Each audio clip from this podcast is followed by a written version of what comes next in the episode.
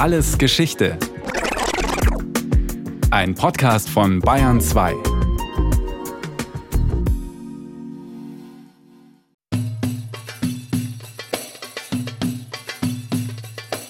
Was fällt Ihnen ein zum alten Ägypten? Pharaone, Bauchtanz, Luxor, Ferienstadt, Pyramiden. Alles, was wir hier im Museum sehen und was eigentlich in allen ägyptischen Museen der Welt ausgestellt ist, das sind nur die Hinterlassenschaften einer reichen Oberschicht. Altes Ägypten, was kommt da? Ja, Nil und weiße Boote und weiße Gewänder, viel Sand.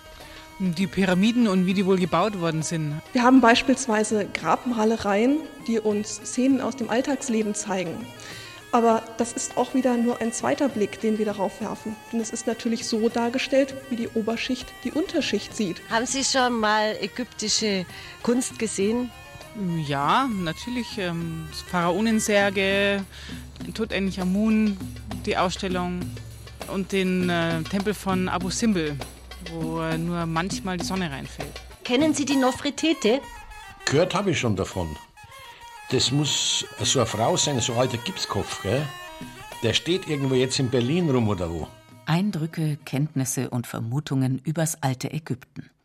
Was heute an Fundstücken und Denkmälern noch übrig ist, und das ist viel verglichen mit anderen antiken Hochkulturen, hat man restauriert, konserviert. Vieles findet man in Museen, wie zum Beispiel in der Ägyptischen Sammlung in München. Geschaffen haben diese Schätze unzählige Menschen, deren Namen heute niemand mehr kennt. Bauern, Arbeiter, Handwerker. Sie alle, wie auch der Pharao, waren abhängig vom Nil, dem diese rund 4000 Jahre alte Hymne gilt. Sei gegrüßt, Nil, hervorgegangen aus der Erde gekommen, um Ägypten am Leben zu erhalten. Herr der Fische, der die Zugvögel Strom aufziehen lässt. Wenn er der Nil steigt, dann ist das Land in Jubel, dann ist jeder Bauch in Freude, jeder Kiefer bricht in Lachen aus, jeder Zahn ist entblößt.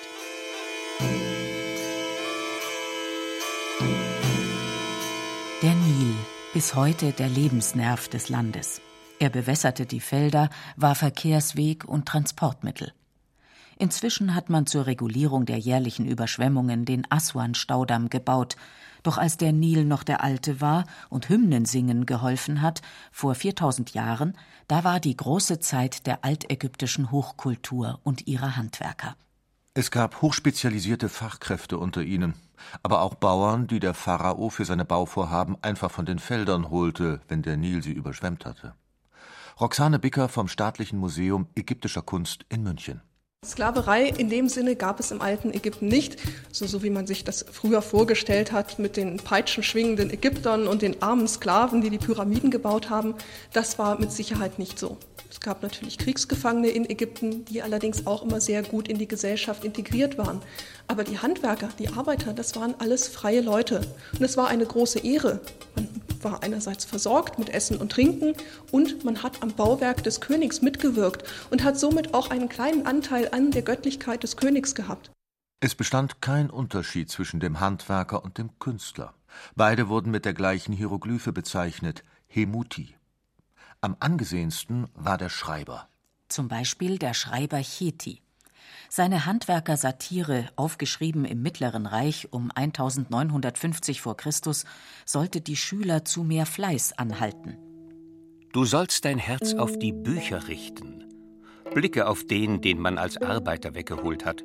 Siehe, nicht geht etwas über die Bücher. Sie sind ein Boot auf dem Wasser, ein Schreiber auf irgendeinem Posten des Palastes, er leidet in ihm keine Not. Wer schreiben konnte, dem stand die altägyptische Welt offen. Und diese Welt war eine Welt der Beamten. Denn die alten Ägypter waren die Erfinder der Bürokratie. Besonders begehrt war ein Arbeitsplatz in der Zentralverwaltung. An der Spitze stand der Visier. Je weiter man in der Hierarchie nach oben kam, desto näher war man dem Pharao. Hier winkten Privilegien. Im Prinzip konnte jeder Visier werden. Die Lebenshäuser, eine Art Berufsschule, standen auch einfachen Leuten offen. Schreiben lernen durften alle, sogar die Mädchen, die es bis zur Haremsaufseherin, zur Priesterin oder Vorsteherin einer Werkstatt bringen konnten. In die Schule kamen die Kinder mit fünf oder sechs Jahren. Allerdings darf man sich diese Ausbildung nicht so vorstellen, wie das bei uns heute in der Schule ist, dass man erst die Buchstaben einen nach dem anderen lernt und dann nach und nach das Schreiben, sondern in Ägypten hat man Schreiben durch Abschreiben gelernt.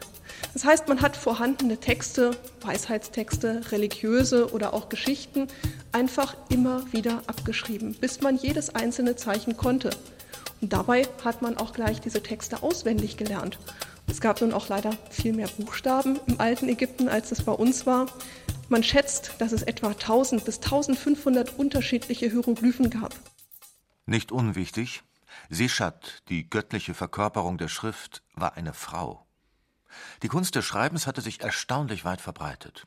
Das beweisen weniger die zahlreich erhaltenen Papyri, Papyrus war teuer und wurde nur für wichtige Schriftstücke verwendet, als vielmehr die vielen Tonscherben und Kalksteinstücke, auf die man sich Notizen machte. Roxane Bicker von der Münchner Ägyptischen Sammlung. Ein Schreiber brauchte zunächst einmal eine Palette. Die können wir auch hier sehen. Diese Palette war eigentlich nichts anderes als das Federmäppchen des altägyptischen Schreibers. Diese Palette hat immer zwei kleine Näpfchen gehabt einen roten und einen schwarzen. Darin hat man seine Tinte angemischt. Man hat mit roter und mit schwarzer Tinte geschrieben. Beide Tinten bestanden aus Naturstoffen, rot aus Ocker, schwarz aus Ruß oder Kohle, die mit Wasser und Gummi Arabicum angerührt worden sind. Mit Schwarz hat man den Haupttext in Ägypten geschrieben und mit Rot hat man einzelne Kapitel unterteilt. Der Beruf des Schreibers hält dich fern von Hacke und Joch, und du brauchst keinen Korb zu tragen. Es befreit dich davon, das Ruder zu führen. Er dispensiert dich von schwerer Arbeit, so dass du nicht vielen Herren unterstellt wirst und zahlreichen Aufsehern. Von allen, die ihr Gewerbe ausüben, gilt, dass der Schreiber ihr Vorgesetzter ist. Er ist es, der das ganze Land anweist. Und was geschieht, unterliegt seiner Kontrolle werde Schreiber, dann bleiben deine Glieder glatt und deine Hände werden zart, dann gehst du umher in weißen Kleidern, geachtet und von den Hofleuten gegrüßt. Wie viel schlechter haben es da doch andere Berufe, meinte Cheti. Doch das war auch Propaganda.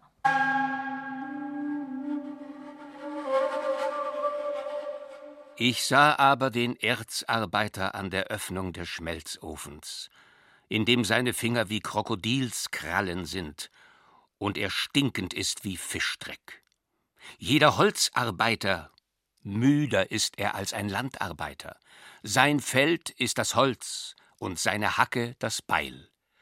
Nicht gibt es ein Aufhören für seine Handwerkstätigkeit. Er muss ein Übermaß an Kraft beim Arbeiten einsetzen.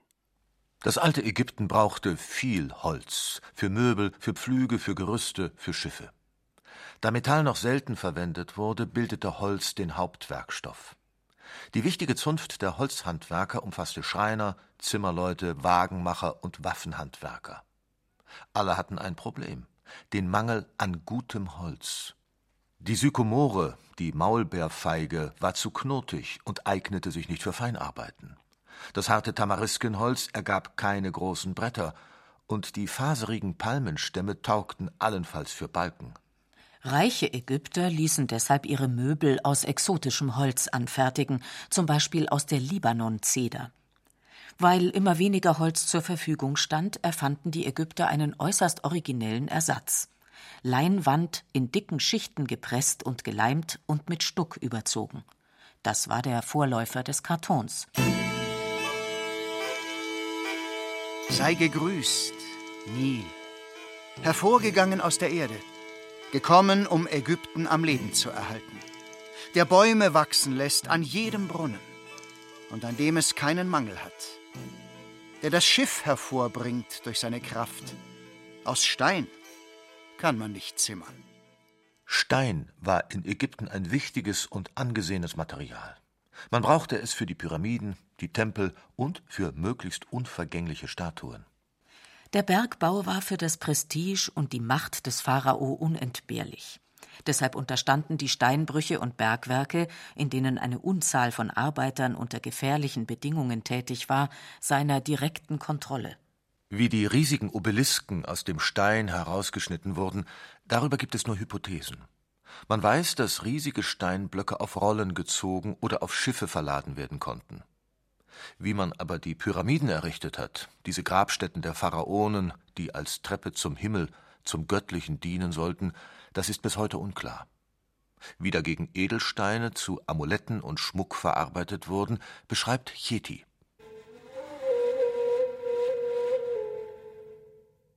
Der Juwelier bohrt beim Perlenaufziehen mit allerlei harten Edelsteinen. Wenn er die Füllung des Amulettauges beendet hat, sind seine Kräfte geschwunden durch seine Müdigkeit. Er sitzt bis zum Morgen, indem seine Knie und sein Rücken gekrümmt sind. Der Wäscher wäscht am Flussufer neben dem Krokodil. Geh fort, Vater, vom fließenden Wasser, sagen sein Sohn und seine Tochter. Das ist kein Beruf, mit dem man zufrieden sein kann. Soweit Chetis Handwerksbeschreibung. Es gibt auch andere Quellen. Wo wir relativ gut etwas drüber wissen, das ist die Siedlung der El Medine, die in Theben gelegen ist. Dort haben die Arbeiter gelebt, die das Tal der Könige, die berühmten Gräber dort angelegt haben. Aus dieser Siedlung haben wir unglaublich viele Funde. Also es waren wirklich ganze Familien, die in diesem Dorf gewohnt haben. Die Arbeiter sind jeden Morgen ins Tal der Könige hineingezogen. Wir wissen, dass es auf dem Weg vom Dorf zum Tal der Könige auch eine Art Polizeistation gab, wo also jeder Handwerker sich anmelden musste, dass er in das Tal hineingegangen ist und dass er auch wieder herausgekommen ist, dass er also nichts von den Schätzen, die vielleicht dort in die Gräber hineingebracht worden sind, mitgenommen haben. Das heißt, diese Siedlung war schon sehr gut auch von der Obrigkeit überwacht. Die ägyptische Verwaltung hatte logistische Meisterleistungen zu vollbringen, aber nicht immer ging alles glatt. Wenn die Arbeiter unterversorgt waren, wehrten sie sich. Wir haben im Übrigen auch aus Theben Berichte über Streiks, über Streik von altägyptischen Arbeitern. Das sind die ersten Berichte der Weltgeschichte über Streiks, etwa um das Jahr 1200 vor Christus, wo es wohl bei den Bauarbeitern zu Lieferschwierigkeiten der Nahrung gekommen ist. Die haben sich wirklich vor den Totentempel des Königs hingesetzt und haben gesagt, wir arbeiten nicht weiter, wenn wir nicht unsere Nahrungslieferungen bekommen. Und in der Tat haben sie erst weitergearbeitet, als diese Nahrungslieferungen wieder in Gang gekommen sind. Das alte Ägypten ist nicht nur berühmt für seine Steinverarbeitung, sondern auch für die feine Machart seiner Stoffe, vor allem des Leinens. Mumien sind ja auch alle in mehrere hundert Meter von Leinenstoff eingewickelt. Das heißt, alleine für die Mumien braucht man natürlich große Mengen an Leinen. Das Leinen wurde aus Flachs hergestellt, eine anspruchslose Pflanze, die in Ägypten reichlich vorkam. Je nach Verarbeitung webte man daraus ein grobes Tuch oder aber einen feinen, fast durchsichtigen Schleier, Plessier de Voile. Reiche Damen konnten sich modisches Raffinement leisten, senkrechte Plissé-Falten entlang des Körpers, waagrechte an den Armen, fächerförmige auf den Schultern. Dazu trugen sie Schmuck und das berühmte Make-up der Nofretete. So alter Gipskopf, gell? Nofretetes edles Haupt steht heute im Ägyptischen Museum in Berlin. Ihr schwarzer Kajalstrich war bei den Damen der Gesellschaft sehr beliebt. Er verlängerte und vergrößerte die Augen, verlieh dem Blick Tiefe und war eine spirituelle Anspielung auf das heilige Horusauge. Aber diese Schminke hat man im Übrigen diese schwarzen Striche um die Augen nicht nur der Schönheit wegen sich angemalt, sondern das hat auch ganz praktischen Nutzen gehabt. Diese schwarzen Striche oben und unten den Augen, die haben als Sonnenschutz gewirkt. Das war also der Vorläufer unserer heutigen Sonnenbrille und hat in der heißen Wüstensonne Ägyptens die Augen vor der Sonne geschützt. Und diese fettige Paste hat auch gleichzeitig die Augen vor Insekten geschützt. Man hat sich übrigens auch sorgfältig abgeschminkt. Als Seife für die tägliche Körperpflege benutzte man Natron. Einfachere Ägypter rieben den Körper mit einer Paste aus Asche und Lehm ab.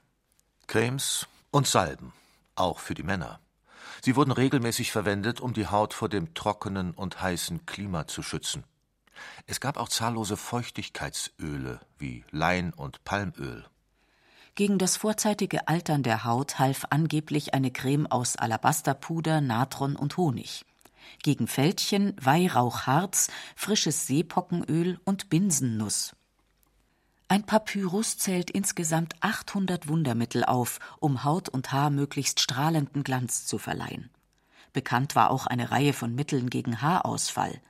Mit Hilfe des folgenden Rezepts soll man sogar auf einer Glatze wieder Locken drehen können. Löwen, Nilpferd, Krokodil, Katzen, Schlangen und Steinbockfett miteinander vermischen und dieses Präparat auf die Glatze auftragen. Doch wer hat schon alle Zutaten? Andererseits gab es auch Salben, die die Haare ausfallen ließen. Ein probates Mittel, um sich beispielsweise an einer Rivalin zu rächen. Besonders aggressiv soll ein verbranntes Lotusblatt in Öl gewirkt haben. Die altägyptischen Frauen, gleich ob arm oder reich, verwendeten viel Sorgfalt auf die Haarpflege. Einfache Perücken machten Friseure aus Pflanzenfasern, die elegantesten und kostbarsten wurden aus über hunderttausend geduldig geflochtenen und mit Bienenwachs angeklebten Haaren hergestellt. Manche reichten sogar bis zu den Hüften. Die einzelnen Haarteile, meist pechschwarz, aber auch rot und blau, waren mit bunten Bändern und Perlen geschmückt. Sei gegrüßt, Nil, hervorgegangen aus der Erde, gekommen, um Ägypten am Leben zu erhalten, der die Menschen kleidet mit dem Flachs, den er geschaffen hat, der den Webergott seine Erzeugnisse herstellen lässt und den Salbengott sein Öl. Alle Erzeugnisse werden aus ihm hervorgebracht, selbst alle Bücher von Hieroglyphen, denn er versorgt auch mit Papyrus. Es gibt keine Stricke für das Schiffstau, keine Kleider, sich zu kleiden. Keiner schmückt die Kinder der Vornehmen. Es gibt keine Augenschminke, die Haare fallen aus, wenn er fehlt. Denn niemand kann sich salben. Die Schönheit der Frau zierte die Familie. Und die Familie war Basis der zentralistisch geführten altägyptischen Gesellschaft. Dabei trug die Frau ebenso Verantwortung wie der Mann. Das zeigt sich in juristischen Dokumenten, vor allem in den erhaltenen Eheverträgen. Die Frau hatte wie der Mann ein Recht auf Eigentum. Sie konnte vor Gericht als Zeugin aussagen und selbstständig einen Prozess führen. Wenn ihr Mann starb, war sie das Familienoberhaupt. Das Ansehen einer Familie stand in enger Verbindung mit der Zahl ihrer Kinder. Kinder sollten ein sorgenfreies Alter garantieren, auch wenn sie gelegentlich daran erinnert werden mussten. Zitat Ich übertrage mein Amt meinem Sohn Emitev, unter der Bedingung, dass er der Stab meines Alters wird, denn ich bin nun gebrechlich. Ehen wurden mit erstaunlich modernen Verträgen besiegelt, die die Vermögensaufteilung im Fall der Trennung regelten. Die Frau hatte sogar das Recht auf Zugewinngemeinschaft. Im Todesfall stand dem oder der Hinterbliebenen der Niesbrauch des gesamten Vermögens zu, doch frei verfügen konnte man nur über die selbst eingebrachten Güter. Durch ein Erbfolgerecht wurden die Nachkommen geschützt. Ehebruch und Unfruchtbarkeit waren ein Grund, den Partner zu verstoßen. Eine Anekdote erzählt von einem Mann, der seine einäugige Frau nach 20 Ehejahren loswerden wollte, wegen einer anderen. Die Behinderung seiner Ehehälfte schien ihm ein guter Vorwand. Doch sie erwiderte ihm vor Gericht Sind die 20 Jahre, die du in diesem Haus verbracht hast, nötig gewesen, um dies zu entdecken? Der Ausgang der Klage ist leider nicht überliefert. Im Gegensatz zu einem anderen Streitfall, der sich hinzog. So prozessierten zwei Arbeiter von Deir el Medine volle 18 Jahre lang wegen eines Topfes Fett. Es scheint, dass die Ägypter Gerichtsverfahren, bei denen jeder seine Redekunst unter Beweis stellen konnte, geliebt haben. Rechtsangelegenheiten wurden von einer Art Anwalt vorbereitet. Normalerweise jedoch verteidigte man sich selbst, wie die einäugige Ehefrau. Die Frau war im alten Ägypten für das Haus, für die Familie, für die Verwaltung des Hauses zuständig. Allerdings haben die Ägypter diese beiden Berufszweige, will ich es einmal nennen, der der Frau im Haus, der des Mannes, der hinausgegangen ist zur Arbeit, als gleichwertig angesehen. Die Frau hat immer einen Ehrentitel inne gehabt. Sie hieß Nebet Per, das übersetzen wir als Herrin des Hauses, Hausfrau, wie wir heute sagen würden. Das Haus war Zentrum der Familie. Gebaut wurde mit einfachen Lehmziegeln, von der einfachen Hütte bis zur komfortablen Villa. Die werden wahrscheinlich ganz genauso ausgesehen haben, wie man das auch heute noch in Ägypten sieht, also aus Naturmaterialien hergestellt, vorwiegend aus ungebrannten Nilschlammziegeln. Ich nenne dir auch den Maurer. Seine Niere ist krank, da er draußen im Wind sein muss. Er mauert ohne Hemd. Seine Arme sind zu Schanden geworden durch Müdigkeit und Steifheit, allerlei Kot knetend. Er isst das Brot mit den Fingern, obwohl er sie nur einmal am Tag waschen kann. Soweit Cheti, der Schreiber. Gegessen hat er sicher gut, gehörte er doch zu den besseren Leuten. Rindfleisch für die Reichen, Schweinefleisch und Fisch für die Armen. Die Gans galt als Festtagsbraten. Dazu reichte man viel Gemüse, Lauch und Zwiebeln, Radieschen und Knoblauch, Gurken und Wassermelonen, Salat, Saubohnen, Linsen und Kichererbsen. Früchte gehörten selbstverständlich zur Mahlzeit dazu. Granatäpfel und Weintrauben, Datteln und Feigen. Man trank auch gern Wein im alten Ägypten, vor allem roten. Der wurde allerdings meist mit Wasser verdünnt. Kein Wunder, bei 25 Prozent Alkoholgehalt. Grundlage der Ernährung war Brot. Die meisten Ägypter stellten ihr Brot selber her, vom Zermahlen des Getreides bis zum Backen. Obwohl das gemahlene Korn durch ein Papyrussieb gesiebt wurde, blieben viele Keime, ungemahlene Körner, Sand und Steinpartikel darin. Ein Grund für die schlechten bzw. früh abgenutzten Zähne der alten Ägypter. Bier gehörte zu den Grundnahrungsmitteln im alten Ägypten. Das hat man selbst hergestellt aus Gerste. Man hat aus dieser Gerste einen Brotteig hergestellt, den leicht angebacken und dieses leicht angebackene Brot, was im Innern noch roh war, mit Wasser eingeweicht. Das Ganze dann ordentlich durchgematscht, mit Feigen gesüßt und diesen Brei hat man dann gären lassen. Das war das altägyptische Bier. Es hat also mit unserem schönen, kühlen Blonden nicht wirklich was zu tun.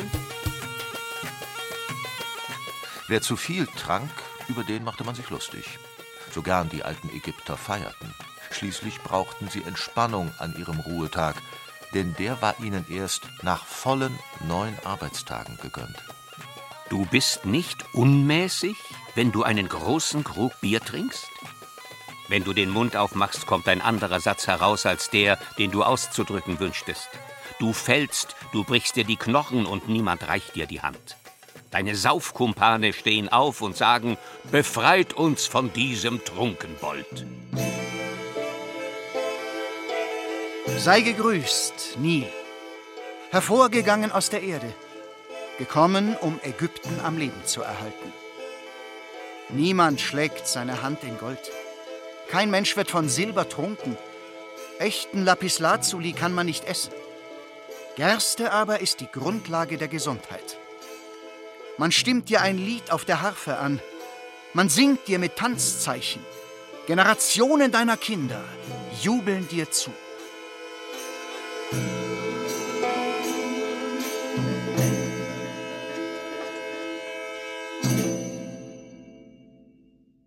Das war Alles Geschichte, History von Radio Wissen aus der Staffel Altes Ägypten. Diesmal mit der Folge Bier, Brot und Arbeit. Autorin und Regisseurin Petra Herrmann. Gesprochen haben Andreas Neumann, Beate Himmelstoß, Ulrich Frank, Reinhard Glemnitz und Sabine Castius. Und von uns gibt's natürlich noch viel mehr. Wenn Sie nichts mehr verpassen wollen, abonnieren Sie den Podcast Alles Geschichte, History von Radio Wissen unter bayern2.de slash allesgeschichte und überall, wo es Podcasts gibt.